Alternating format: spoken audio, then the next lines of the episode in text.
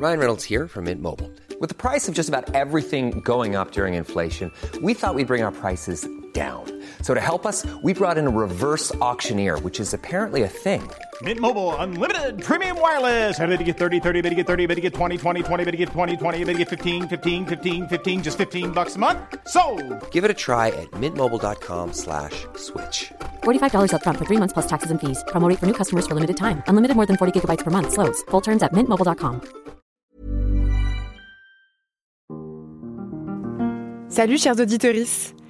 L'art peut-il être un outil au service de notre santé mentale? Vaste question. Ce qui est sûr, c'est que l'art peut nous aider à réfléchir à des questions qui nous concernent tous. La sobriété par exemple. Comment imaginer un futur à la fois sobre et désirable? Et c'est quoi au juste la sobriété? Toutes ces questions sont au cœur de la nouvelle exposition de la Fondation Groupe EDF, notre sponsor, qui s'intitule Demain est annulé de l'art et des regards sur la sobriété. 23 artistes de toutes les disciplines, peinture, photographie, sculpture, musique, mais aussi des témoignages de scientifiques, tout est réuni, non pas pour délivrer un message, mais pour explorer la notion même de sobriété, pour ouvrir notre esprit critique et pour explorer des chemins vers un monde durablement vivable. Demain est annulé, ça se passe à Paris, rue Récamier, dans le 7e arrondissement. Alors bonne visite et en attendant, bon épisode.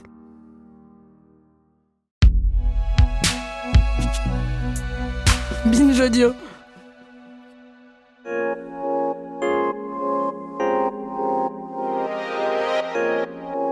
Salut tout le monde, c'est Camille Test. Si je vous dis cross du collège, muscu, cardio, épreuve de sport au bac ou jogging du dimanche, c'est quoi le genre d'émotion qui vous traverse? Moi, pendant très longtemps, je ne pouvais pas penser au sport sans ressentir de la honte, de la peur et même parfois une forme de détresse. En gros, jusqu'à mes 10 ans, ça allait. J'étais plutôt sportive, je courais vite, j'aimais bien le foot, grimper aux arbres, et je me souviens qu'avec mes copines, on utilisait nos récréations pour s'entraîner à tenir en équilibre sur nos mains, à faire des roues, des ponts, des grands écarts, fiers de tout ce que nos corps étaient capables de faire pour nous. Mais à l'adolescence est arrivé son lot d'injonctions. En sixième, ma meilleure amie a apporté un déodorant en classe et j'ai découvert le péché capital des 11-18 ans, transpirer. Fini le sport à la récré, Hors de question d'avoir des auréoles sous les bras ou le front qui brille ou le visage tout rouge. Et puis de toute façon, bouger à la pause était devenu incompatible avec mes vêtements de fille, ajustés et délicats, ainsi qu'avec le maquillage sans lequel je ne sortais plus. Au lycée, un garçon a remarqué un jour, en regardant mes bras, que j'avais de gros muscles. Dans sa bouche, ça ne sonnait pas vraiment comme un compliment. Dès lors, rêvant d'avoir moi aussi les clavicules saillantes et les petits bras fins des magazines, j'ai pris exemple sur une fille de ma classe. Atteinte du même problème que moi, à savoir posséder des muscles, elle avait pris le parti d'arrêter le sport et d'entamer un régime drastique. Comme le reste de son corps, ses bras avaient fondu. Pour toutes ces raisons, mais aussi, entre autres, parce que comme 43% des femmes, selon une étude Runner's World, je ne pouvais pas faire du sport en extérieur sans subir de harcèlement. J'ai développé ce que les anglophones appellent de la gym intimidation, c'est-à-dire le fait d'être intimidé par les environnements sportifs. Aujourd'hui, c'est un phénomène qui toucherait à peu près 35% des hommes et 65% des femmes. En tout, je pense avoir entretenu une relation toxique et anxiogène avec le sport, entre envie et peur d'en faire pendant au moins 15 ans. Si j'en suis sortie, c'est parce que j'ai découvert des pratiques moins centrées sur la performance, comme le yoga, que j'ai fini par enseigner, et c'est aussi parce que j'ai rencontré des gens qui m'ont réconcilié avec l'activité physique. Parmi ces personnes, il y a Agathe Filbé, qui, loin du culte du corps parfait ou hyper efficace, développe une pratique du mouvement que je trouve profondément émancipatrice. Agathe est mon invitée de ce soir, vous pouvez l'applaudir.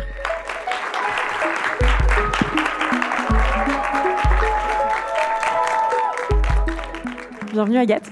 Merci beaucoup. Agathe, tu étais euh, photographe et prof de yoga.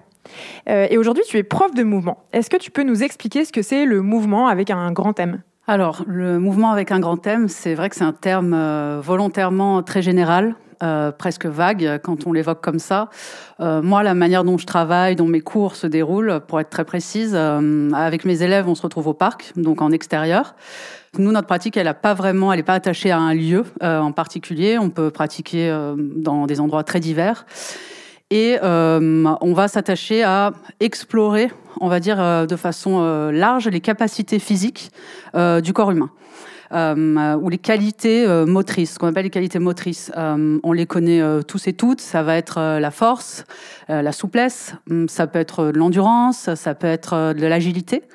L'explosivité, ça en fait partie, ou la coordination. Donc, par exemple, un jour, on va se dire, OK, sur une partie du cours, on veut développer euh, dans nos corps la coordination. Et pour ça, on va aller euh, piocher euh, des outils dans des pratiques sans se mettre de frontières, donc de façon très généraliste, dans des pratiques diverses.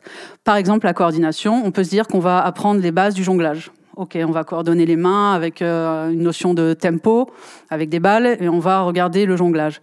Donc ça, ça vient plus du cirque. Euh, on va se dire aussi qu'on trouve de la coordination dans euh, des sports de combat, la boxe, où on va travailler différemment, le jeu de jambes, la latéralité gauche-droite, et comment on coordonne le corps aussi face à quelqu'un avec qui on travaille.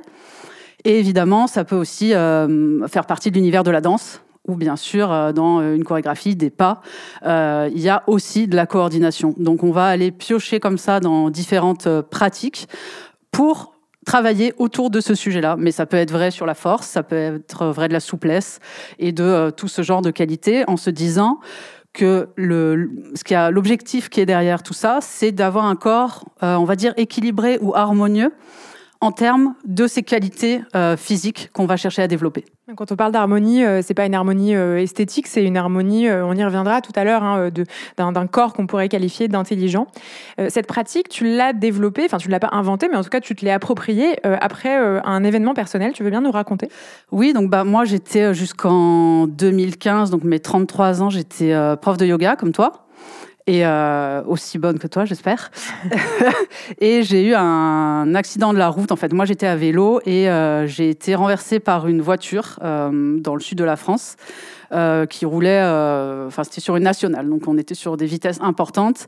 Et j'ai eu ce qu'on appelle un polytraumatisme, donc un nombre, un grand nombre de fractures un peu éparpillées sur tout le corps, depuis la, nuque, le bassin, les deux jambes, une cheville, etc. Donc un accident grave qui, euh, bien évidemment, a mis un terme à euh, ma carrière, ma jeune carrière de prof de yoga et euh, à beaucoup de choses dans ma vie, puisque s'en est suivi à partir de là pour récupérer on va dire une vie d'abord de l'autonomie et puis ensuite euh, une mobilité normale. Donc euh, moi pour moi c'était euh, marcher sans béquille et sans y penser, sans douleur. Ça m'a pris à peu près quatre ans avec les temps de rééducation et de chirurgie à répétition à ce moment-là. Donc ce que ça ce que ça a créé chez moi, souvent j'aime bien dire que ça ça a ouvert un peu trois trois questions, trois portes. La première, ça a été bien sûr celle de la santé mais au sens où je me suis posé la question qu'est-ce que ça veut dire pour moi euh, après cet accident et en général, être en bonne santé. Il y a euh, les recommandations du gouvernement, il y a tout ce qu'on veut, mais pour moi, en tant que personne, dans mon corps, ça va. À quel moment je vais me dire, par exemple, tiens, je suis à nouveau en bonne santé? Donc, ça a été de réfléchir à cette question-là. La deuxième question, c'était celle de la résilience, euh, au sens physique, aussi mental, parce que ça va avec, mais physique, de me dire, OK, comment je récupère euh, D'abord une vie sans douleur, ou avec le moins de douleur possible et de séquelles, mais aussi pour l'avenir, puisque malheureusement, c'est pas parce qu'on a eu euh, une merde dans la vie qu'on peut pas en avoir d'autres. Je touche du bois pour pas en avoir d'aussi grave, mais néanmoins, ça peut arriver. Euh, comment je fais? Pas pour les éviter, ces événements, parce que s'ils doivent arriver, ils arrivent, mais pour préparer mon corps au mieux possible à ce genre de choses. Et la troisième question, c'était vraiment celle de la, qui va avec les deux premières, de la longévité. Euh, comment, quand j'ai fini, je suis sortie de cette rééducation, j'avais 38 ans, 37, 38.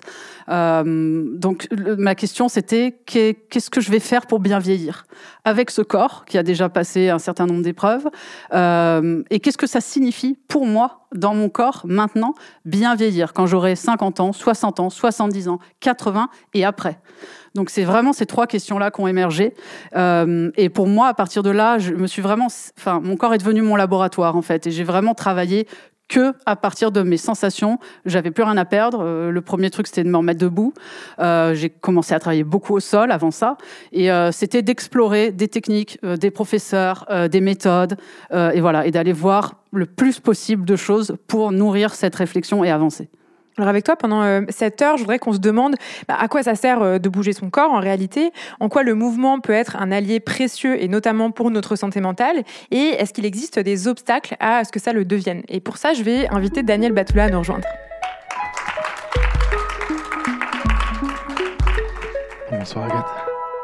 Alors Daniel, euh, nos auditoristes ne le savent pas forcément, mais tu es un grand sportif. J'ai fait du sport euh, pendant assez longtemps, euh, depuis mon plus jeune âge, parce que mes parents nous ont, toujours conseillé encouragé à faire du sport. Donc je suis passé par de la natation en compétition euh, haute fréquence, euh, cinq fois par semaine. Euh, et puis ensuite, euh, j'ai...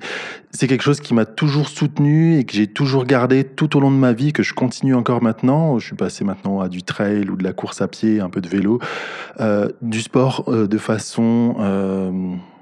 hebdomadaire, très régulière, parce que c'est un équilibre de vie qui est majeur pour moi. Je m'en suis rendu compte, j'en ai besoin pour euh, me sentir bien, pour extérioriser des choses, pour gérer un stress, pour, euh, pour, pour un tas de choses dans ma vie, et je, je me rends bien compte de l'effet bénéfique que ça me procure chez moi. Alors que tu n'es pas euh, en train de faire du sport ou avec nous sur le canapé de la Gaîté Lyrique, tu es aussi psychiatre au CHU de Strasbourg. Est-ce que mon introduction, elle t'a parlé? Est-ce que tu perçois autour de toi, parmi tes patients, notamment des gens qui ont un rapport conflictuel avec l'activité physique? Dans mon exercice de psychiatre, j'ai un public principalement féminin et comme tu l'as dit dans l'introduction, il y a euh, un gros frein à la pratique du sport en extérieur, c'est le harcèlement de rue. Beaucoup de femmes subissent du harcèlement de rue, presque toutes, euh, de façon classique quand on se déplace et quand on fait du sport, c'est encore pire parce qu'on est dans des tenues où on est à l'aise, qui peuvent être moulantes et donc euh, vous avez encore le droit d'avoir encore plus de euh, harcèlement. Donc, ça met un premier frein. Donc, les personnes vont se tourner vers des choses en intérieur qui sont ben, payantes. Donc, ça crée un premier, une première différence entre les personnes qui ont les moyens de pouvoir faire du sport de façon sécurisée. Et euh, donc, ça, c'est la première chose que je rencontre chez les, chez les personnes que je, que je vois. Ensuite, euh, il y a le, le côté ben, faire du sport. Euh, c'est, euh, j'aime pas parler de sport, je préfère parler d'activité physique parce que dans le terme sport, il y a la notion de performance, la notion de compétition qui peut souvent être sous-jacente. Alors je leur dis faire de l'activité physique dans les recommandations des médecins qu'on a, c'est faire de l'activité physique trois fois par semaine, une demi-heure. Quand on parle d'activité physique, on parle pas de faire un marathon, on parle de une demi-heure par exemple de course à pied à un rythme où on peut tenir une conversation en même temps. Si vous arrivez à tenir une conversation en même temps que vous courez, ça veut dire que vous êtes en activité physique correcte pour votre organisme et que vous pouvez normalement continuer très longtemps et que vous ne serez pas dégoûté de la première séance de sport que vous allez faire. Vous n'allez pas vous allez avoir quelques courbatures, mais ça vous donnera envie de continuer.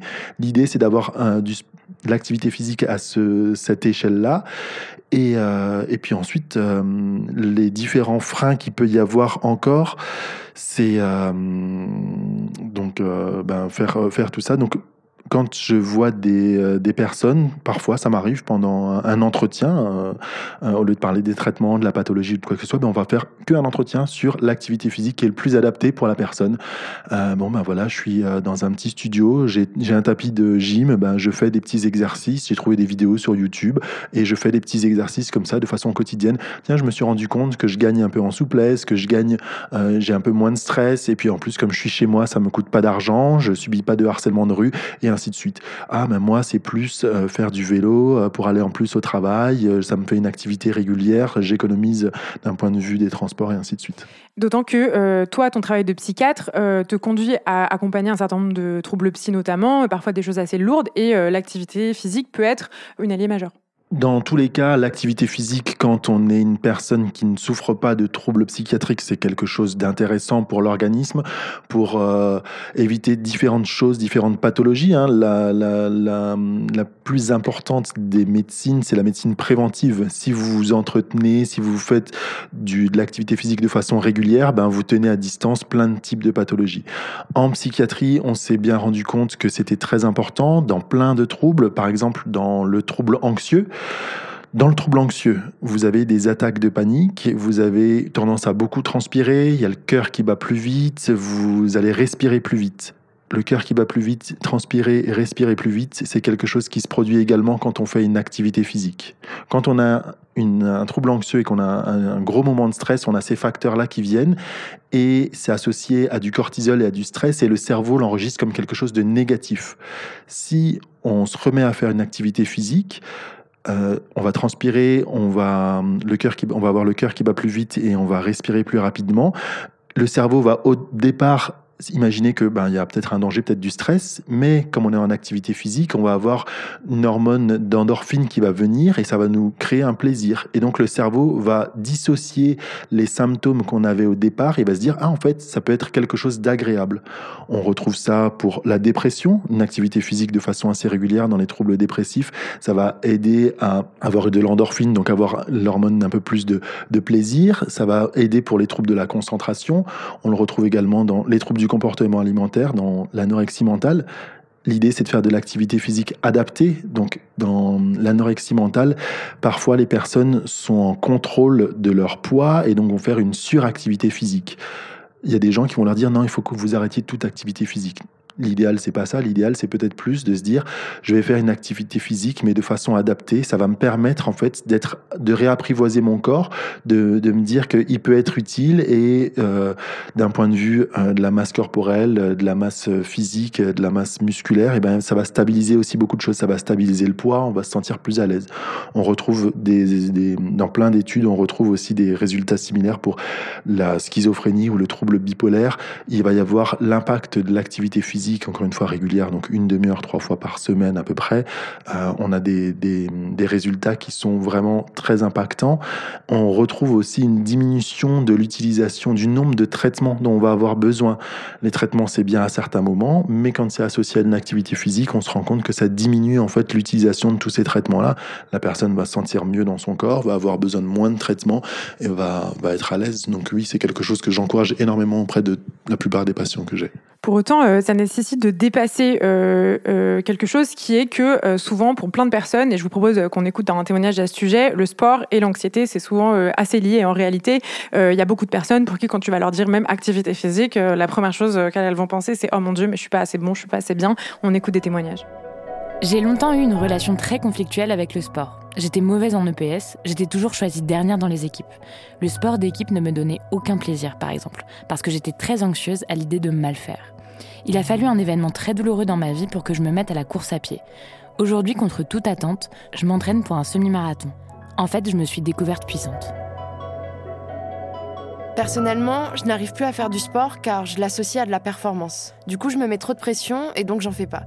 Ça m'attriste car j'ai toujours essayé de le voir comme un bon moment, de voir les effets positifs, de trouver des sports qui me font vraiment kiffer. Mais la pression reprend le dessus et ça me paralyse. Depuis des années, j'essaye d'avoir une pratique sportive régulière pour prendre de la masse musculaire. Sauf que je suis du genre perfectionniste. Au lieu de me lancer sereinement, de tâter le terrain, je me fixe des objectifs élevés, hyper précis et contraignants. Résultat, je procrastine et je finis par abandonner. Agathe, qu'est-ce que ça t'évoque, euh, ces témoignages-là? Ben, ça me permet de rebondir sur ce qu'a dit Daniel et qui me semble être un, point de départ euh, et un point central vraiment hyper important, qui est la différence entre sport et euh, activité physique, mouvement, pratique physique, peu importe. La, jeune femme qui témoigne et qui dit j'essaye de, de reprendre le sport, on sent qu'il y a une sorte de dissociation. À la fois elle se met la pression et à la fois ça lui fait du bien. Moi quand j'entends ça, je me dis ce qui lui fait du bien, c'est pas le sport, c'est le mouvement. Et le sport, c'est pas elle qui l'associe à la performance. Le sport, de fait, c'est euh, associé à la performance. Quand on fait un sport, on veut marquer des points, on veut gagner la course, on veut, euh, etc., etc. Donc c'est associé de fait à la performance. C'est pas elle qui le fait. Donc je pense que ce qui est important, c'est d'avoir une clarté. Et après, en revanche, j'ai rien contre le sport. Et ça qui est intéressant dans le premier témoignage, c'est que elle, au contraire, d'avoir ce marqueur euh, du semi-marathon, je crois, ça lui fait du bien parce que ça fait un objectif quantifiable un peu qu'elle va essayer d'atteindre et qui la renforce à ce moment-là de sa vie. Donc, je pense qu'il n'y a pas de jugement de valeur, mais c'est important d'avoir pour nous-mêmes cette clarté de se dire euh, est-ce qu'il y a un lien entre ce que je vais faire avec une forme de performance? Et si oui, pourquoi? Est-ce que c'est moi qui le décide ou est-ce que ça m'est imposé Ou est-ce que je suis dans autre chose, un autre registre que moi j'appelle mouvement et qui a euh, d'autres euh, tenants et aboutissants, on va dire, dans ma vie. Quand on préparait euh, cet épisode, tu me racontais que je te disais, bah oui, tu vois, il y a tous ces gens qui s'inscrivent à des salles de sport et puis après qui se mettent des objectifs de fou et finalement qui n'y vont pas. Tu me disais, mais oui, en fait, les modèles d'affaires des salles de sport sont basé là-dessus, sur le fait que les gens s'inscrivent et puis finalement lâchent l'affaire parce que trop de pression, trop de pression à la performance et arrêtent tout simplement. Ouais, il y a des chiffres qui sont, euh, qui sont incroyables là-dessus. Je crois que c'est euh, à partir du quatrième mois. Alors, ils appellent ça Sweaty January. C'est tout le monde s'inscrit en janvier, euh, les bonnes résolutions à la salle de sport. Donc là, il y a une sorte de rush où les inscriptions montent de, de, fou. Et au bout de quatre mois, 90% de ces gens-là ne mettent plus jamais euh, c'est pas qu'ils y vont rarement, c'est qu'ils n'y vont plus euh, du tout de toute l'année. Donc, enfin, ça veut bien dire ce que ça veut dire, c'est que c'est quelque chose qu'on s'inflige, euh, qu'on n'a pas du tout envie de faire, qu'on fait pour des raisons qui ne tiennent pas, qui existent sans doute au départ, mais qui sont pas durables, et donc forcément qui sont quelque part pour nous à moyen terme dénués de sens, au sens de la signification dans nos vies. Et, et effectivement, les salles de sport fonctionnent grâce à ça. Alors, il y a une étude euh, qui a été euh, publiée en 2022 par la revue PLOS ONE, une revue américaine, euh, qui fait part de chercheurs qui ont observé à peu près 11 000 enfants de 9 à 13 ans pendant 10 ans et qui observent qu'il y a une différence énorme entre les enfants qui ont pratiqué des sports individuels et des sports collectifs. Les sports individuels, en fait, sont souvent facteurs d'anxiété, de stress, de jugement très fort vis-à-vis de soi-même, quand les sports collectifs, pas du tout en réalité, et vont plutôt même maintenir une bonne santé mentale et euh, encourager le sentiment de solidarité, de soutien. Est-ce que toi, c'est quelque chose que tu as déjà observé euh, parmi, par exemple, tes élèves qui viennent peut-être euh, pour les uns les unes de sport collectif et d'autres de sport individuel? Alors là aussi, c'est pour moi, je ferais la, différence entre parce qu'effectivement, dans le collectif, comme tu l'as dit, et je te rejoins, c'est vrai que la notion d'équipe, ben c'est très fort. on est ensemble, on s'entraide, on veut gagner, on a le même objectif, donc ça crée du lien. Euh, néanmoins, on peut aussi avoir le côté euh, dans le sport d'équipe d'être le nul ou la de l'équipe qui a fait perdre l'équipe, que ça rajoute une sorte de pression aussi, de se dire merde, j'ai raté le tir et du coup on perd. Donc c'est quand même un peu à double tranchant. Par contre, ce qui est intéressant là-dedans, mais peut-être qu'on y reviendra un peu plus tard, c'est la notion de jeu et de comment on définit ce qu'est un jeu. Est-ce qu'un jeu doit systématiquement amener à gagner ou perdre? Ou est-ce qu'il y a d'autres formes de jeu? Et pour moi, là, on crée euh, un lien qui est un petit peu différent et aussi un rapport au mouvement qui est un petit peu différent. Euh, parmi les, grands obstacles euh, à la pratique du sport, ou en tout cas parmi la souffrance qu'il peut y avoir derrière ça, il y a aussi le sentiment d'illégitimité. Et notamment quand on a l'impression de ne pas avoir le bon corps. Euh, c'est le cas, par exemple, je ne sais pas, si on est une personne âgée, si on est une personne handi, si, pour plein de raisons. Et je sais que toi, le fait d'être passé par une période de rééducation, tu as vécu des moments où on t'a renvoyé en fait à un certain nombre de limitations physiques qui n'ont pas été encourageantes pour ta pratique de l'activité physique alors effectivement, bien sûr, bon moi c'était euh, temporaire. Euh, on va dire que j'ai eu euh, une ou deux béquilles pendant plusieurs années en cumulé. donc la marche était compliquée.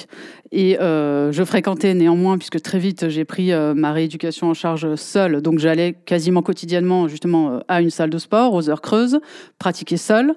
et c'est vrai que comme je voyais qu'il y, y, a eu des remarques parfois de certains coachs, comme en salle de sport, on est censé pas avoir de handicap, j'étais perçue comme une meuf qui avait une entorse à la cheville, je pense. Par certains coachs qui me croisaient sans avoir fait attention que, en fait, ça faisait mille ans que j'avais des béquilles. Oui, ce que tu avais, c'était beaucoup plus grave en réalité. Bah, c'était plus grave et surtout, c'était vraiment du long terme. moi, je savais que ces béquilles, j'allais les garder pour six mois, un an. Et une fois, j'étais à l'accueil en train de discuter pour poser une question et un coach est passé derrière et a dit, en éclatant de rire, ah oui, tu viens t'inscrire à un cours de boxe. Et en pensant que c'était pas grave parce que je m'étais fait une entorse et que haha, deux semaines plus tard j'allais pouvoir aller à la boxe. Et moi, ça m'a fait fondre en larmes parce que je savais que la boxe, euh, j'en parlerais peut-être dans deux ans, mais pas là. Alors que j'aurais eu envie de le faire ce cours de boxe. Et euh, j'ai insisté à l'accueil pour qu'il vienne me présenter des excuses qu'il a fait. Euh, mais oui, ça, dit bien ce que ça veut dire, c'est qu'on peut pas imaginer quelqu'un qui est sur une rééducation très longue venir à une salle de sport. Et ça, ça veut dire quoi? Ça veut dire que c'est important de se former, notamment par exemple quand on travaille dans une salle de sport ou quand on est enseignant d'activité physique, ben, à appréhender tous les corps et à euh, savoir parler en fait aux gens qui ont potentiellement des limitations, euh, des besoins particuliers, etc. Alors effectivement, bon là c'est un c'est un grand sujet. J'ai pas euh, nécessairement de solution. En revanche, ce qui me semble important, c'est de quand on voit un corps, quel que soit ce qu'on en voit ou ce qu'on n'en voit pas, de pas préjuger de ce que la personne peut ou ne peut pas. Et euh, ça, je pense que c'est euh, et, combien de temps cette possibilité ou cette impossibilité va durer pour la personne? Et ça, je pense que c'est s'il y a une chose que mon accident euh, m'a apprise, c'est celle-là, et vraiment dans les deux sens. C'est-à-dire que, ok, tu as des béquilles, mais il y a beaucoup de choses que tu peux faire ou t'as pas de béquilles, mais il y a peut-être des choses que tu peux pas faire de par ton histoire, de par tes peurs, peu importe. Et d'essayer de développer, quand on est au contact d'un public dans un, environnement sportif, cette capacité à se dire, OK, je vais poser la question d'abord peut-être, voir si j'ai la place de poser cette question, regarder vraiment le corps que j'ai en face de moi et pas préjuger de l'histoire de ce corps. Toi, c'est l'une des forces de ta pratique. Je sais que tu travailles avec tous les corps. Euh, récemment, tu racontais euh, dans un, une newsletter que euh, une de tes élèves avait plus de 80 ans, je crois. Ouais, 83 ans. Pour moi, le, cœur de, si on parle de mouvement, si on sort de la, sphère du sport justement et qu'on est dans une pratique de mouvement, le cœur du sujet, c'est de se dire qu'est-ce qui est adapté pour moi d'abord, et ensuite en tant qu'enseignante pour mes élèves. Qu'est-ce qui est adapté à cette personne, mais aussi à cette personne aujourd'hui, ce qui ne sera peut-être la même chose demain, et de vraiment se dire, il y a toujours une solution, il y a toujours quelque chose à faire. Euh, moi, j'ai eu, euh, enfin, je pense que cette réalisation-là, elle s'est passée euh, au moment où j'étais en fauteuil roulant, donc à un moment donné, j'avais le bassin cassé, donc j'étais alitée. À un moment donné, on nous remet assise au bout de deux mois, donc euh, on est euh, extrêmement fragile, on est en fauteuil, très bien, mais j'ai eu la chance de pas avoir les bras cassés, donc j'avais des épaules et des bras fonctionnels. Mais pour moi, c'était une vie où je passais de prof de yoga à un moment où je pouvais, entre guillemets, plus rien faire. Donc, euh, bah, je passais mes journées à pleurer, enfin bon, évidemment.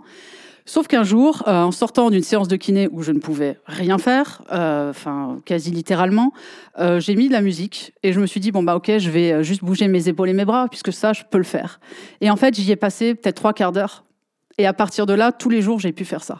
Et je me suis rendu compte, ah ouais, j'avais une minerve en plus parce que je m'étais cassé le cou. Donc je me suis dit, les possibilités que j'ai encore aujourd'hui, je peux bouger en y prenant du plaisir, en écoutant mon corps, en étant dans mes sensations, en sortant de là mieux que j'y suis rentrée de cette séance de trois quarts d'heure, elles sont ces possibilités infinies.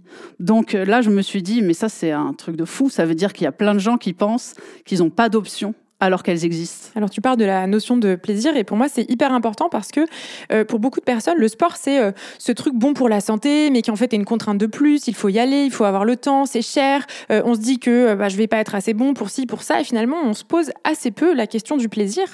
moi personnellement ça m'a aidé d'arrêter de penser le sport comme une obligation ou comme même un outil pour prouver aux gens que j'étais meilleur que mon voisin, ma voisine, mais de plutôt commencer à penser l'activité physique comme un plaisir. Je vous propose d'écouter un témoignage qui va dans le même sens. Pendant très longtemps, j'ai voulu contrôler mon corps avec ma tête.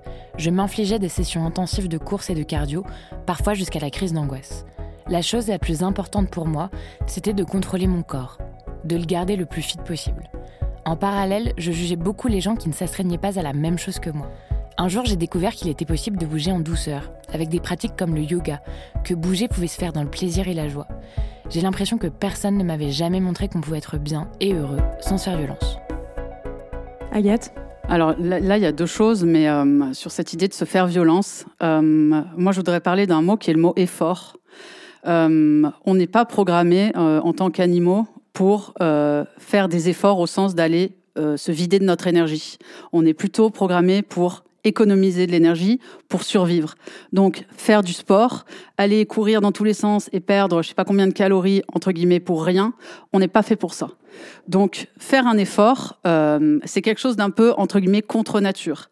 Néanmoins, c'est pas la même chose euh, de faire un effort et de se faire violence. Euh, pour moi, la notion d'effort, elle est très belle. Elle fait partie de ma pratique, elle fait partie de mes cours avec mes élèves. Mais pour qu'il y ait du plaisir aussi, j'essaye de faire en sorte qu'il n'y ait pas que de l'effort et qu'il y ait par exemple de l'apprentissage de nouveaux mouvements, euh, de un travail sur la motricité, une relation avec les autres, l'observation des réactions de la personne avec qui je travaille et des miennes peut-être, des mises en situation différentes, une interaction avec l'environnement, et que tout ça, ça vienne donner en plus de l'effort que j'ai envie de faire, du sens à la pratique et à ce qu'on fait. Et pour moi, le plaisir, il vient du sens qu'on donne aux choses. Euh, l'effort tout seul, euh, si on n'a pas une appétence pour ça, et encore une fois, je pense que la plupart d'entre nous ne l'avons pas, euh, c'est difficile de le lier au plaisir. Et mettre du sens, ben moi, c'est ce que j'essaye de faire avec des outils, ce que je disais tout à l'heure, en allant piocher à droite, à gauche dans des choses qui m'interpellent, qui m'intéressent, ou que je vois qui fonctionnent bien avec mes élèves. C'est l'une des choses qui m'a le plus surprise dans ta pratique, euh, je peux le dire, j'ai fait euh, plusieurs stages avec toi, c'est euh, le fait qu'on rit beaucoup. En fait, il y a beaucoup de moments où on explose de rire parce qu'on fait des choses assez étranges avec nos corps, parce qu'on se surprend, parce qu'on s'amuse. c'est quelque chose que tu as pensé, qu'on se marre pendant ta pratique? Alors, euh, oui. Hum, en fait, moi, ce qui m'intéresse, c'est, intéressant que tu en parles comme ça, c'est la notion de jeu qu'on a un peu évoqué tout à l'heure, euh, et de, jouer sérieusement, c'est-à-dire de se dire, ok, parfois dans la vie d'adulte, il y a une sorte de dichotomie entre on est au boulot, on est sérieux, et on déconne parce qu'on est bourré euh, dans d'autres contextes, et c'est un peu l'un ou l'autre. Mais sauf que le jeu, c'est un, une pratique d'apprentissage qui est super riche, et ça peut passer du coup par de l'étonnement, du rire, de l'inattention attendu, euh, des choses qu'on n'avait euh, voilà pas imaginées. Donc tout ça, ça, ça peut effectivement euh, créer de la, du rire et une ambiance qui est liée à ce jeu. Néanmoins, quand c'est fait dans un contexte d'apprentissage, et le jeu pour ça c'est super riche, ça permet vraiment de d'avancer et de se surprendre soi-même dans un contexte de pratique physique. ce que j'essaye aussi souvent de d'utiliser, c'est ce que j'appelle et qui peut créer ce que tu décris, euh, c'est de, euh, en anglais on dit task-based movement. Donc c'est du mouvement qui est basé plus que sur la manière de faire, sur le résultat. Par exemple, je peux dire à euh, mon élève, ok, tu vas, on va travailler la force dans les jambes, tu vas passer de la position debout à allonger sur le dos à debout. Sans jamais t'arrêter de bouger, à ton rythme. Euh, et on commence comme ça. Et après, je vais lui dire, OK, maintenant, tu as le droit de te servir que de ta main gauche et de tes jambes. Ensuite, maintenant, que de tes jambes. Ensuite, tu vas le faire, mais avec les mains dans le dos. Ensuite, tu vas le faire en mettant les mains sur la tête. Ensuite, vous allez le faire à deux et une personne va donner le rythme. Et donc, de là, on va pouvoir décomposer ce travail de station debout, allongé, comment je passe par cet état intermédiaire de façon fluide, sans m'arrêter de bouger, etc. Mais sauf que moi, je donne juste un cadre, je donne pas la règle, je donne pas le déroulé et là, les gens se, surprennent eux-mêmes parce qu'en fait, ta solution à toi, avec ton bassin, ton corps, ta souplesse, ce sera peut-être pas la même que moi. Et du coup, on va s'inspirer aussi et on va s'étonner en se disant ah mais tiens, j'avais pas pensé, mais je peux peut-être croiser les jambes, atterrir euh, en tailleur, peu importe. Il y a des solutions qui émergent et ça peut aussi créer du rire ce que j'entends euh, dans, ce que tu nous racontes, c'est euh, la notion de créativité également, euh, notion qui est très importante à Encore Heureux, puisqu'on a fait un épisode entier sur le sujet avec Nathalie Séjean. Et j'ai l'impression que c'est en, y pensant comme ça, c'est aussi l'une des raisons pour lesquelles cette pratique-là, nous procure autant de joie, c'est qu'on peut, on peut y déposer de soi, on peut y créer. Ça, pour moi, c'est un aspect qui est, qui est central, qui est vraiment central. C'est la créativité, elle est liée, elle va main dans la main avec, quand je parlais de sens et de signification tout à l'heure, pour moi, c'est vraiment deux sujets qui sont complètement liés. Euh, qu'est-ce que j'exprime? Et on ne parle pas forcément de créativité artistique, mais qu'est-ce que je trouve comme solution? Euh, Qu'est-ce qu'on me demande de trouver? Qu'est-ce que l'environnement et la pratique me demandent de trouver comme solution avec mon corps? Euh, dans ce contexte-là Et c'est très très lié au plaisir. Enfin, quand la créativité est sollicitée, pour moi, le, plaisir de, de faire le travail, il est beaucoup plus important. Et puis le travail à deux aussi, parce que je m'inspire de ce que je vois. Et c'est pour ça que dans mes cours. Je trouve que ça, ça facilite beaucoup de se détacher de l'aspect performance physique immédiate. Parce que celui qui a les jambes les plus costauds, ce sera pas forcément celui qui trouvera le plus de solutions dans tous les jeux systématiquement. Donc, celui qui a les jambes les plus costauds, il peut regarder euh, celui qui a des jambes peut-être moins costauds, mais dire ah ouais mais tiens cette solution moi j'y avais pas pensé et finalement lui ce qu'il a son potentiel il l'utilise d'une façon différente et au final il arrive très bien à fonctionner et à faire l'exercice ou le travail. Donc euh, pour moi c'est vraiment très très très important. ça va dans le sens euh, le fait par exemple de travailler à deux, à plusieurs, d'observer les autres, d'une pratique collective. En fait là on parle pas de sport d'équipe mais on parle quand même d'une pratique collective et il me semble que ça nous sort un peu de cette idée qu'il faudrait forcément être seul face à son activité physique. Et puis ça la renouvelle parce que euh, les solutions qu'on trouve un jour, ce sera pas et qui viennent de nos sensations, ce sera pas les mêmes que celles qu'on trouve la semaine suivante ou le mois d'après ou dans dix ans aussi. Donc ça permet de renouveler même bah, l'exercice dont je viens de parler. Euh, mon travail, je peux le faire avec quelqu'un qui a une blessure au genou. Ok, comment on va passer autour de ce genou pour aller quand même au sol? Peut-être que je vais lui donner un support, peut-être que ce sera ma main, peut-être une rampe d'escalier, peu importe. Mais on pourra quand même euh, faire ce travail. Et la créativité, c'est précisément ce qui émerge quand il y a des limitations. Et c'est ça qui est magique, c'est que quand on donne pas euh, de règles du jeu trop serrées, qu'on fait pas un carcan, et eh ben on s'aperçoit que ah ouais mais moi j'ai une blessure à la cheville, ben du coup je vais me servir de mon buste pour compenser et pour euh, quand même trouver un mouvement fluide pour aller au sol. Et cette euh, limitation, eh ben elle fait apparaître des choses que d'autres n'ont pas vues. Alors cette pratique créative qui s'adapte, qui se réinvente, il me semble que c'est aussi une façon de développer un corps intelligent. Je vous propose qu'on en parle dans un instant.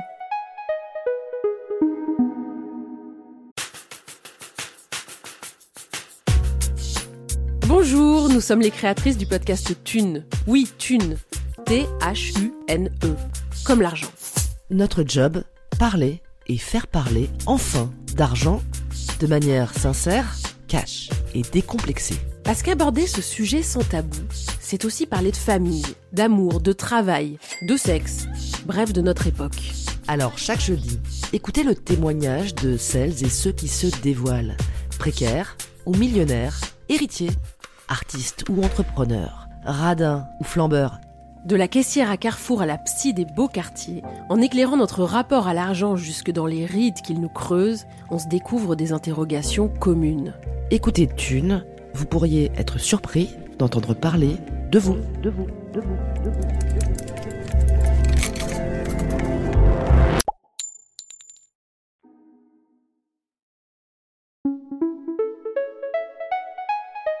Se créer un corps intelligent, ce que, ce que d'exprimer par là, pour moi, c'est euh, se créer un corps qui euh, bah, peut vivre sa vie, peut faire plein de choses de façon autonome, euh, pas spécialement dans l'activité physique, mais en fait dans la vie de tous les jours. porter des choses, construire, fabriquer, créer. et je trouve qu'à partir du moment où on, pense l'activité physique comme ça, comme un outil, comme un appui au service du reste de son existence, il y a quelque chose en fait de très libérateur et de très intéressant. Alors si on revient à ce que, ce que je disais au début, ce dont je parlais sur cette histoire, pour moi quand tu parles de corps intelligent, euh, on parlait de qualité motrice au départ, et c'est vrai que moi je fais beaucoup le lien avec ça, de se dire, euh, on, a deux manières quand je parle d'harmonie dans le corps, euh, quand on est tous, quand on pense au territoire de mouvement, on, a, on sait à peu près où on se situe, la plupart d'entre nous, on sait qu'on a une facilité à être par exemple plus souple, mais que la force, il y en a moins, peut-être qu'on on est très endurant, mais on est moins coordonné, peu importe. Et donc c'est de se dire comment je vais essayer d'équilibrer ces qualités motrices. On a deux choix de toute façon quand on veut entre guillemets s'améliorer.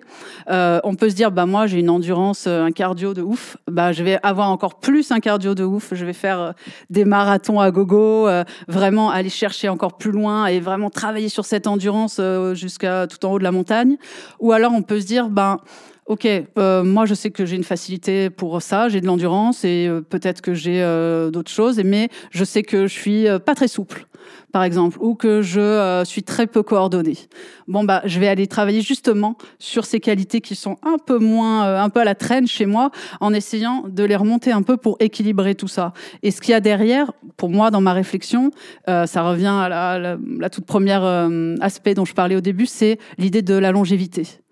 Pour moi, bien vieillir, ça passera nécessairement par une forme d'équilibre entre ces qualités motrices. S'il y en a une ou deux ou plusieurs qui pêchent très très fort, il y a plus de chances que ça nous joue des tours à un moment donné de notre vie plus tard.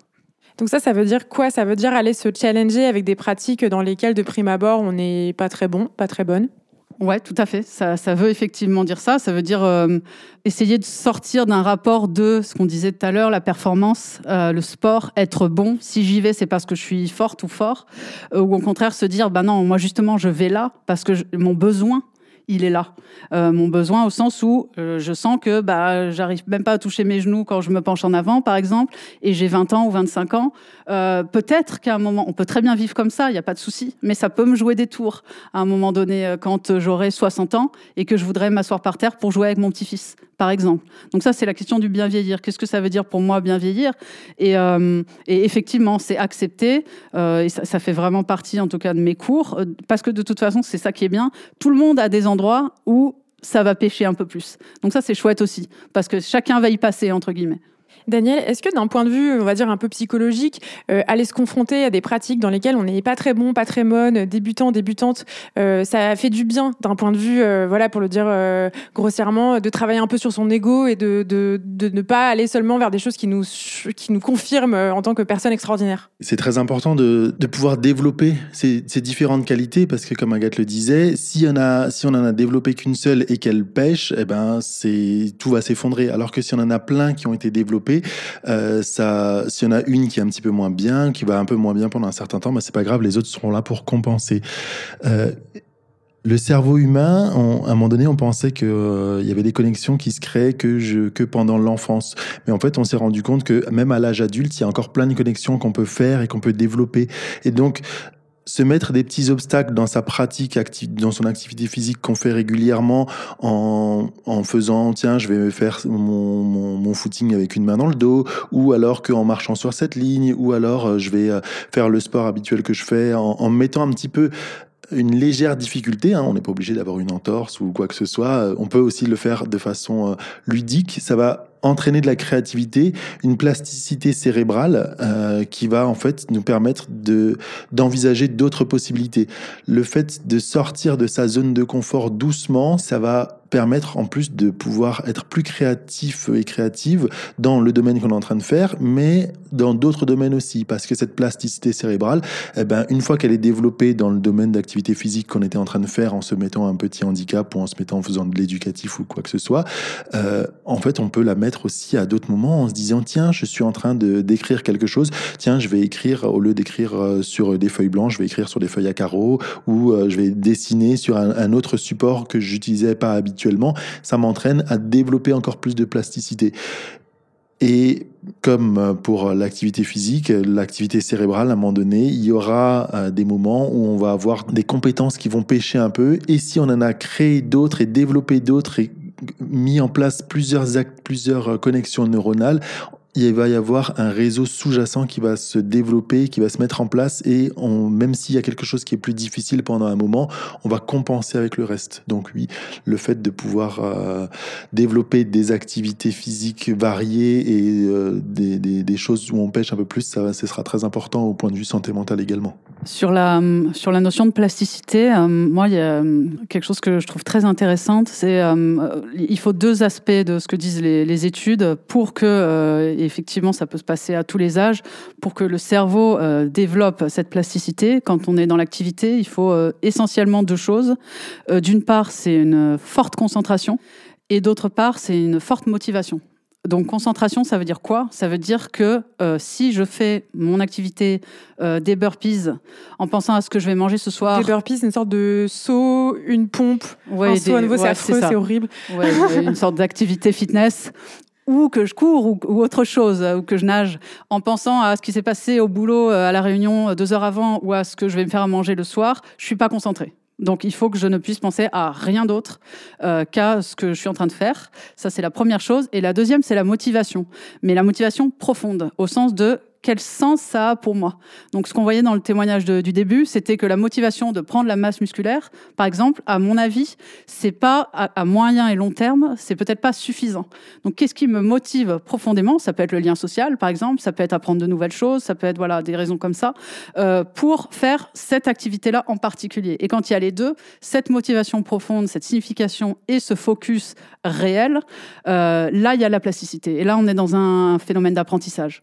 Moi, j'ai une motivation euh, très très profonde, c'est que, euh, à mon sens, bouger, apprendre à bien bouger, c'est un enjeu féministe majeur. Euh, on sait que les petits garçons sont beaucoup plus encouragés à faire du sport, à développer leurs compétences physiques, et que ça, ça ensuite, bah, ça se retrouve peut-être dans leur capacité motrice plus tard pour faire des choses, des choses de l'ordre de l'autonomie, comme on le disait tout à l'heure, fabriquer des choses, etc. est-ce que pour toi, est-ce que toi, dans ton approche, il y a une dimension féministe de d'encourager en quelque sorte notamment les femmes, euh, à euh, explorer, faire des choses avec leur corps euh, pour, bah, au-delà d'expérimenter de, de, du plaisir, être plus intelligentes dans leur corps. Oui, inévitablement. Euh, je pense que ma pratique, moi, elle est née d'un, voilà, d'une situation euh, assez égoïste qui était celle de mon accident et de revivre euh, le mieux possible et bien. mais ce dont je m'aperçois, parce que cette pratique, notamment, elle se fait dehors dans, dans l'espace public, c'est qu'elle est effectivement liée à ces enjeux-là. Et moi, je le vis au quotidien parce que je suis dehors presque tous les jours euh, pour pratiquer dans un parc euh, qui est euh, peuplé à 99,5% d'hommes qui se sont habitués maintenant à ma présence, donc j'ai plus de regard.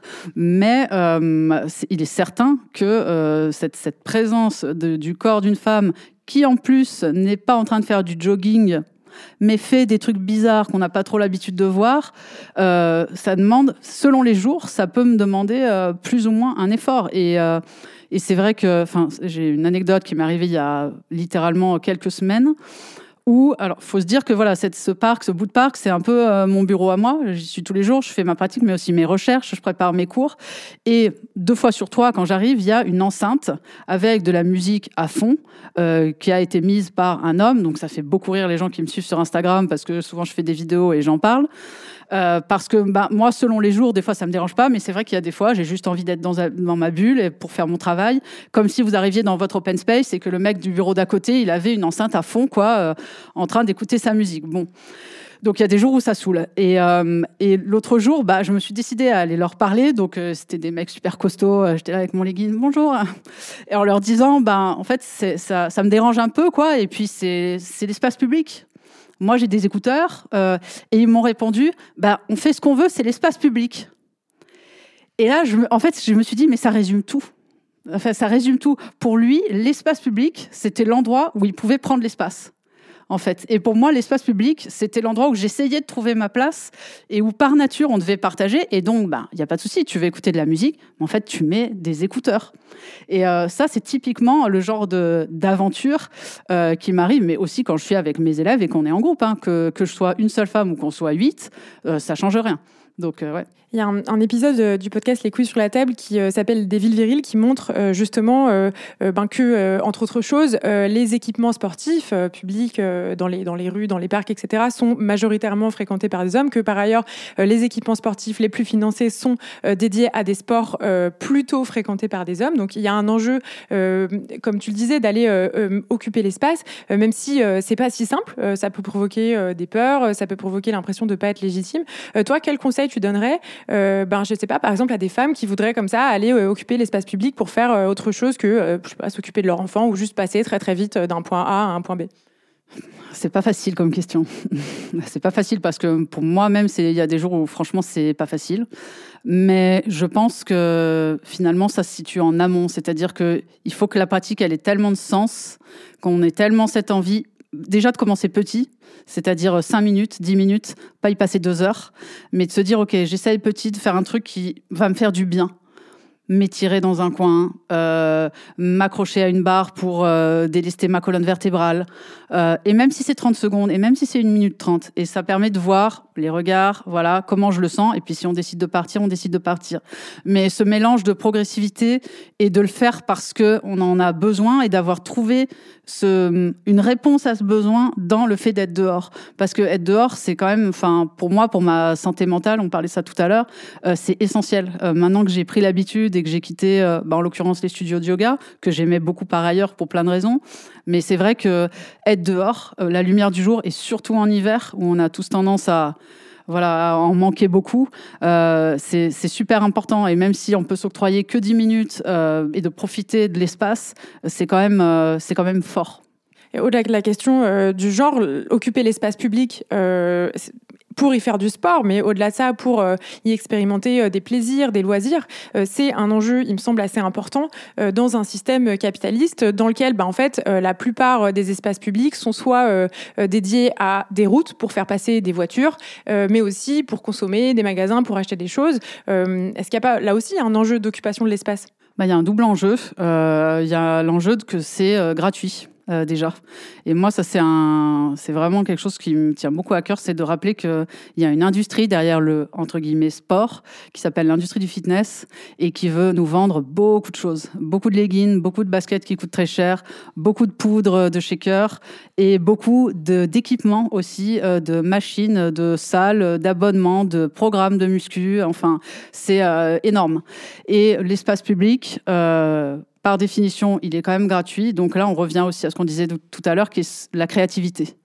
Euh, Qu'est-ce que je peux faire avec un bout de parc, mon corps, peut-être un banc, euh, un muret, une balle? Est-ce que je peux tenir en équilibre sur deux jambes, une jambe euh, avec euh, mon copain ou ma copine qui me déséquilibre? Comment je réagis à ça? Le banc, est-ce que je peux inventer des manières de m'exprimer physiquement autour de ce banc? Euh, Il y a beaucoup de choses qu'on peut inventer, mais c'est vrai qu'il faut changer le regard. Et on a tous et toutes à ce regard. Le sport, c'est la salle de sport avec la machine de muscu qui coûte hyper cher, qui nous apprend à plier et déplier une jambe versus le sol, euh, peut-être un arbre, si on a la chance d'avoir un peu de nature autour de, chez soi, euh, ou un banc, euh, ou un muret, etc., etc. Donc il y a des solutions, il y en a beaucoup, mais c'est vrai que ça demande de se réhabituer à voir différemment l'espace urbain, par exemple. Est-ce qu'il n'y aurait pas euh, des devoirs à donner à nos auditoristes euh, de type, euh, bah voilà, sortez de chez vous et allez occuper l'espace, quoi. Prenez du plaisir, mettez de la musique pas trop fort, avec des écouteurs peut-être pour Agathe, et juste bah, expérimenter, quoi, des choses avec vos corps, peut-être en groupe. Bah moi, tu vois, en arrivant ici, il y a un parc juste à côté là de la Gaîté Lyrique, et il y a des jeux pour enfants et il y a des bancs. Et je me suis dit, je pourrais faire un super cours euh, ici. Donc euh, moi, si je devais donner des devoirs, ce serait de dire, euh, bah, si vous avez un enfant et que vous allez l'emmener dans les jeux pour enfants, prenez, même si c'est que cinq minutes, de voir qu'est-ce que je pourrais faire qui me ferait du bien avec ce module, ce truc carré, des cordes, je ne sais pas ce qu'il y a à disposition, mais ça fonctionne très bien avec un banc. Avec un banc, de se dire, ok, je vais bouger avec ce banc. Alors peut-être quand on l'a jamais fait, c'est un peu intimidant. Faites-le quand il n'y a pas trop de monde autour la première fois. Mais je me mets ma musique et je me dis, OK, un banc, c'est un dossier, c'est une assise. Qu'est-ce que je peux faire? Euh, Ça peut être, euh, je vais alterner, mettre euh, main gauche, main droite, pied gauche, pied droite. Et qu'est-ce qui se passe? Quand je bouge comme ça avec ce banc Ou alors les deux mains, les deux pieds, une main, un pied, pied opposé, main opposée, et ensuite je change. Et comment je me déplace? Est-ce que je peux trouver plusieurs façons de, tu vois, de passer par-dessus le dossier? Ok, il y a comme ça, peut-être il y a sur le côté, ou sans toucher le sol, ou en étant parfois en contact avec le sol. Enfin, voilà, il y a plein de choses à faire, mais il faut se donner comme ça des petites tâches euh, euh, courtes au début. Est-ce que pour terminer, on pourrait euh, évoquer euh, l'effet euh, de l'activité physique sur le sentiment de puissance? Et à nouveau, je pense qu'il y a un enjeu féministe derrière qui est de dire travailler sur la puissance de son corps, l'intelligence de son corps, c'est aussi peut-être se laisser l'opportunité d'aller ensuite dans le monde, faire d'autres choses, au bureau, au travail, dans la vie, avec peut-être voilà un peu plus de muscles, un peu plus d'énergie. Il ne s'agit pas de faire du bodybuilding pour se sentir puissant, mais simplement de prendre conscience aussi de l'effet que ça peut avoir sur notre mental. Bah ça, c'est aussi un enjeu très important euh, et très complexe. Je ne sais pas si euh, j'ai des choses très profondes à dire là-dessus. Pour moi, il y a quand même un, sujet qui est important, c'est celui du stress. Dans l'effort, euh, on impose au corps un stress et on l'impose volontairement. Et quand on a une pratique un peu consciente, justement, ce qu'on disait tout à l'heure, d'être à l'écoute de nos sensations, ça ne veut pas dire qu'on va rejeter ce stress. Au contraire, on va aller le chercher, mais pour que le corps s'adapte. Si on met trop de stress, c'est euh, ce que disait, il y a un des témoignages où euh, c'était euh, la blessure, ça allait trop loin, je mets trop de pression, etc. on peut se dégoûter, mais on peut aussi se blesser. Si on met pas assez de stress, c'est pas ouf non plus parce que le corps ne va pas s'adapter. Donc l'adaptation du corps, c'est une réponse au stress. Et en ça, le stress dans la pratique physique, quand c'est bien dosé, c'est un élément positif. Et moi, j'ai le sentiment que ça, c'est un facteur de puissance. De se dire, je m'impose à moi-même un stress, mais qui est suffisamment dosé, qui n'est pas un stress aveugle, qui n'est pas un stress qui va me blesser, qui est un stress qui va me permettre de m'adapter et de m'avancer. Et je suis capable, et ce stress, il n'est pas le même tous les jours, il n'est pas le même en fonction des moments de ma vie, parce que euh, la vie, elle a changé, j'ai un enfant, euh, je suis malade, peu importe, ou au contraire, je suis en pleine forme. Et j'ai ce, curseur un peu très précis, euh, très intime, de quel stress est juste pour que mon corps s'adapte et pour me permettre d'avancer. Donc, il me semble que ça, je ne sais pas si ça répond à ta question, c'est un facteur d'empouvoirment. je peux témoigner aussi que, étant passé d'un rapport au sport très négatif à des pratiques, le yoga, de la muscu, courir, développer mon cardio, etc., ma façon de marcher dans la rue et par exemple de passer devant des groupes d'hommes devant sur des terrasses de café, par exemple, elle a totalement changé. sans doute pas seulement du fait de l'activité physique, mais honnêtement beaucoup aussi du fait de l'activité physique. le fait de se sentir comme contenu en quelque sorte dans des muscles, le fait de travailler un souffle qui soit plus calme, plus tranquille devant, face à l'adversité, c'est quelque chose que je trouve infiniment puissant, infiniment émancipateur. Et je sais que c'est aussi quelque chose qui est utilisé dans la gestion des traumas, notamment pour accompagner des personnes qui ont eu des traumas sexuels. Il me semble, Daniel, que tu peux en parler.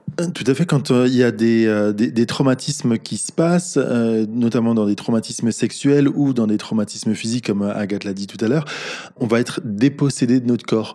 Notre corps, il va plus nous appartenir parce que ben, on a subi une violence sexuelle, quelqu'un s'est approprié notre corps, on a fait un objet, il l'a utilisé, ou on va être dépossédé de notre corps parce qu'on a eu un accident euh, qui nous a fait perdre nos jambes ou euh, pendant une certaine période ou pendant un temps beaucoup plus long.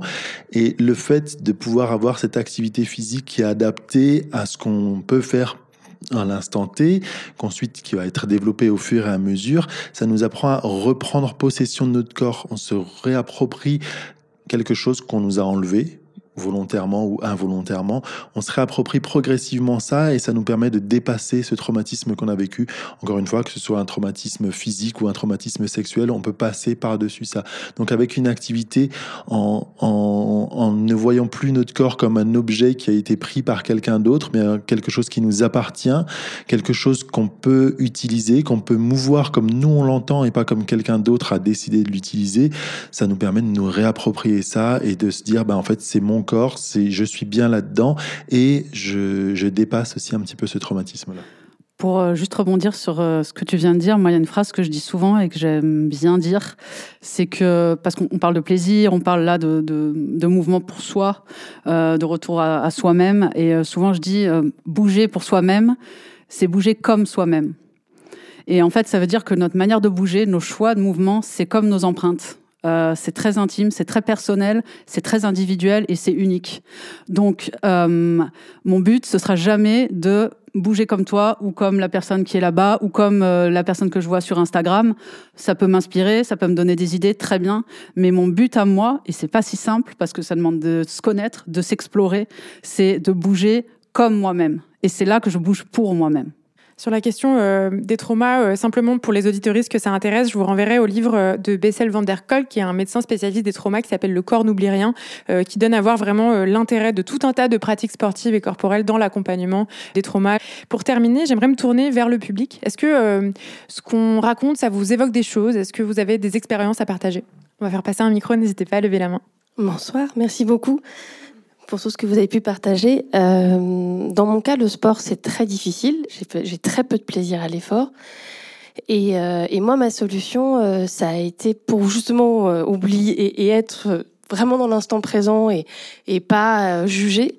Ça a été le fait de le faire à deux. Et donc la salsa, moi, c'est comme ça que je trouve du plaisir parce que c'est la rencontre avec quelqu'un. Et moi qui suis dans le contrôle beaucoup dans ma vie, bah dans ce qui est codifié dans la salsa en tant que femme. Euh, je ne décide pas de quelles vont être les passes. Et c'est un des rares moments où j'oublie euh, de contrôler, de réfléchir. Je suis juste en train d'essayer de dire, OK, mon partenaire, qu'est-ce qu'il veut que je fasse? Et en tout cas, dans, mon cas, ça a été ça, euh, ce qui m'a permis de garder un lien avec le mouvement et le jeu et le plaisir. Ça a été le fait de le faire avec quelqu'un d'autre. Voilà, je voulais partager ça. Merci beaucoup et c'est important ce que tu viens de dire parce que ça c'est exactement ce qu'on qu'on a pu évoquer. L'idéal, c'est que ce soit quelque chose de ludique où on prend du plaisir et, euh, et ensuite c'est une activité physique et euh, on le voit effectivement beaucoup dans les troubles anxieux. Quand on est en train de faire une activité physique, euh, on oublie complètement ce moment d'anxiété parce qu'on est sur le mouvement qu'on est en train de faire. Et donc, ça, ça entraîne le cerveau à plus être tout le temps dans cette anxiété permanente ou dans ce contrôle permanent. Et c'est un lâcher-prise qui est important. Et plus c'est fait régulièrement, plus le cerveau va se dire, en fait, il peut y avoir des moments très agréables où je déconnecte, où je suis pas anxieuse, où je suis pas dans le contrôle, où je suis pas dans, dans quelque chose de, de, de plus négatif pour moi. C'est super intéressant. Moi, la danse, ça fait partie des, des grandes influences de, mon travail et de mes cours. Et ça me permet euh, un peu de rebondir sur ce qu'on disait tout à l'heure sur la, notion de jeu. Et euh, donc, ce, cette référence à ce bouquin que j'aime beaucoup de James Cars qui s'appelle Jeu fini et Jeu infini. Et en fait, ce qu'il explique, c'est qu'il y a deux types de jeux euh, dans la vie. Il y a les jeux finis, dont l'objectif, c'est de gagner. Et il y a les jeux infinis, où l'objectif, c'est de continuer à jouer. Et pour moi, la danse, c'est un jeu infini euh, parce qu'on n'est pas avec un adversaire, on collabore euh, pour avancer ensemble. Il y a quand même des règles du jeu, hein, il y a des pas, euh, c'est pas tout et n'importe quoi, mais on veut jouer ensemble le plus longtemps possible. Et ce qu'on veut, c'est progresser ensemble. Et c'est vrai dans la danse, mais on peut appréhender plein de choses avec ça. Euh, on pourrait se, avoir une balle de tennis et se dire, ok, euh, c'est un exercice que je fais parfois en cours. On se la lance précisément, donc je veux que tu puisses la rattraper. Et à chaque fois qu'on y arrive, on recule d'un pas et on continue et on veut aller le plus loin possible comme ça, s'éloigner le plus possible et continuer à réussir à te la lancer et à ce que tu la rattrapes sans trop bouger sur tes pieds et à, me la, et à me la renvoyer. Donc ça va impliquer deux choses, que toi tu y arrives, mais que moi je te la lance suffisamment bien pour te permettre de la rattraper. Donc on va collaborer tout le temps, tout le temps, tout le temps pour réussir à continuer à jouer, continuer à jouer et s'éloigner. Et on peut le faire avec la main do dominante, la main non dominante, on peut inventer des variantes, mais on collabore et on a envie toutes les deux de jouer le plus longtemps possible. Et euh, en ça, c'est euh, des variations qui sont vraiment riches parce qu'on est dans la balle et on n'associe plus la balle à marquer un point, mais on a envie de continuer à jouer. Une autre question? Euh, Bonjour. Euh, du coup, moi, j'aime bien le sport. Je, je, trouve ça cool et en vrai, j'ai plein d'énergie. Du coup, je fais plein de sports, mais en fait, euh, je me rends compte qu'autour de moi, les gens, ils se bougent un peu moins. Et en fait, il euh, y a des trucs qu'on fait, euh, enfin, que je fais et que je vois qu'il n'y a plus le même effet. Enfin, j'aime bien faire semblant de me battre ou, ou, on va courir derrière un truc. Ou... Et en fait, j'ai l'impression que les gens, ils suivent moins. Ils sont...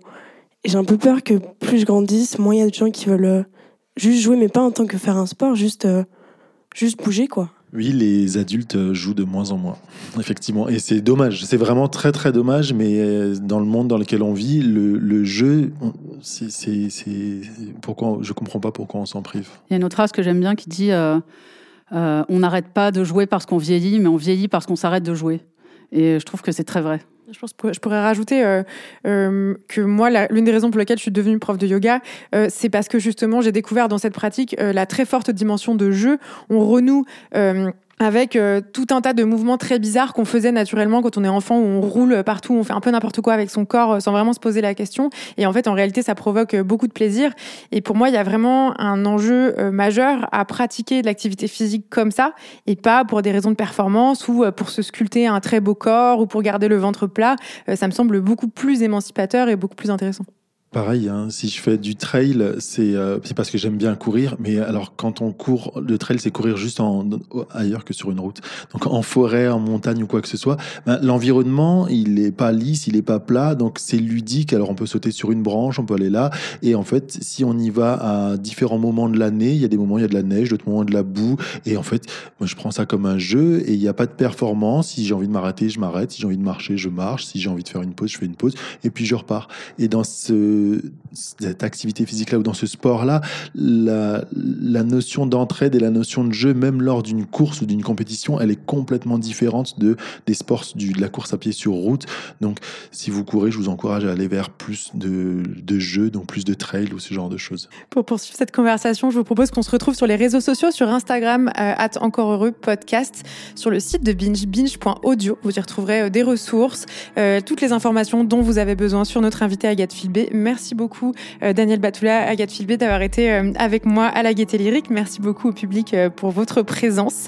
L'émission a été réalisée par Quentin Bresson, produite par Charlotte Bex et les témoignages ont été lus par Charlotte Bex, Juliette Livartowski et Paul Berthiaud. Merci. Merci à toi Camille.